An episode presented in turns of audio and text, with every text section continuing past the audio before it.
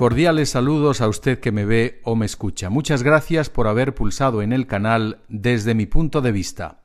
Soy Constantino de Miguel, periodista internacional durante muchos lustros y ahora libérrimo y libertario comentarista de la actualidad internacional.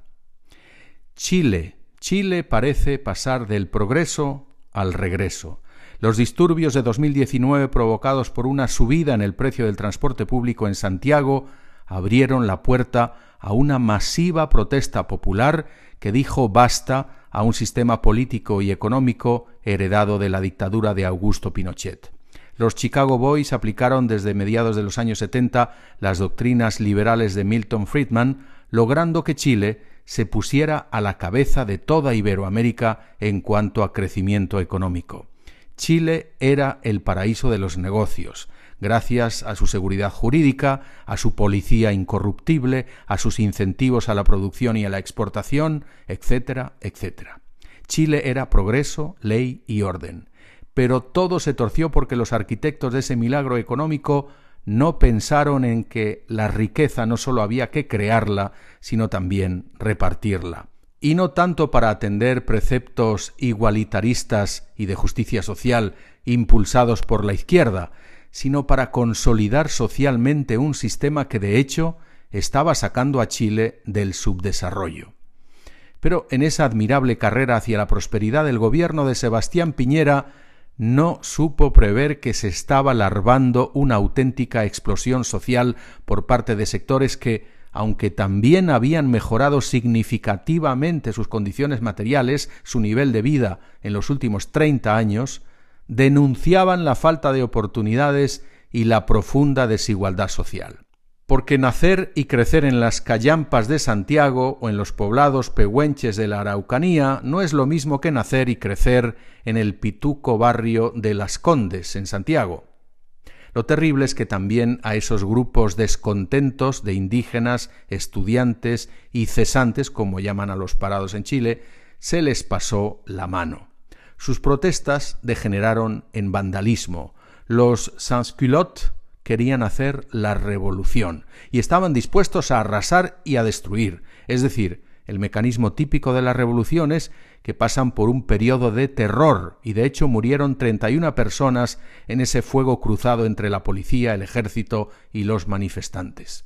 La tragedia humana, la quema de autobuses y mobiliario urbano, los cortes de carreteras y las ocupaciones de fincas arrinconaron al gobierno chileno que terminó entregando el destino del país a un grupo de exaltados. Y así es, una parte de esa turba que provocó el caos en Chile va a sentarse a escribir ni más ni menos que la futura constitución del país. En efecto, la convención que va a redactar sus artículos está compuesta mayoritariamente por líderes intoxicados con ideas socialistas inoperantes, que no compran ni en los paraísos socialdemócratas escandinavos.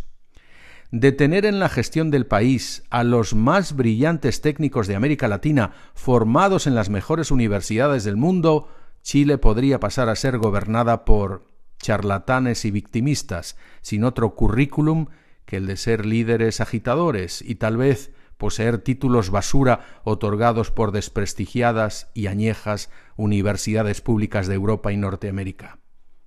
Es mujer, indígena y activista. Elisa Loncón, de 58 años, ha sido la elegida para encabezar ese órgano que redactará la Carta Magna chilena. Admirable su trayectoria, de campesina mapuche a profesora de inglés y doctora en humanidades.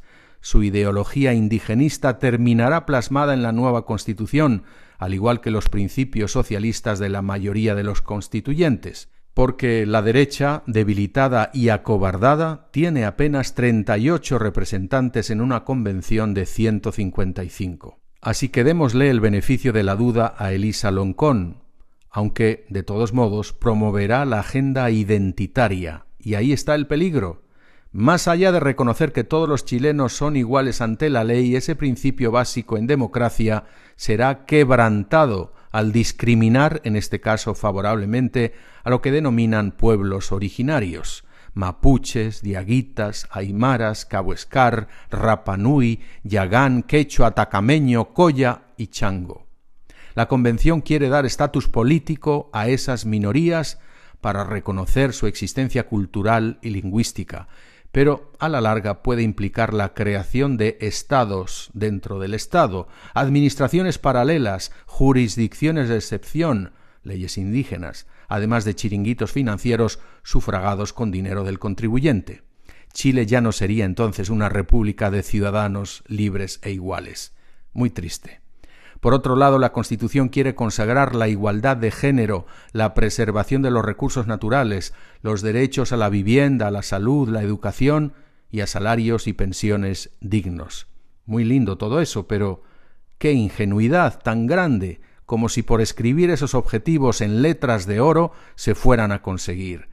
Debe ser el mal de los países latinos, desde Italia y España a México o Argentina, el redactar constituciones hermosísimas con loables principios, pero que terminan siendo papel mojado. Es un pecado original y en Chile también lo cometen.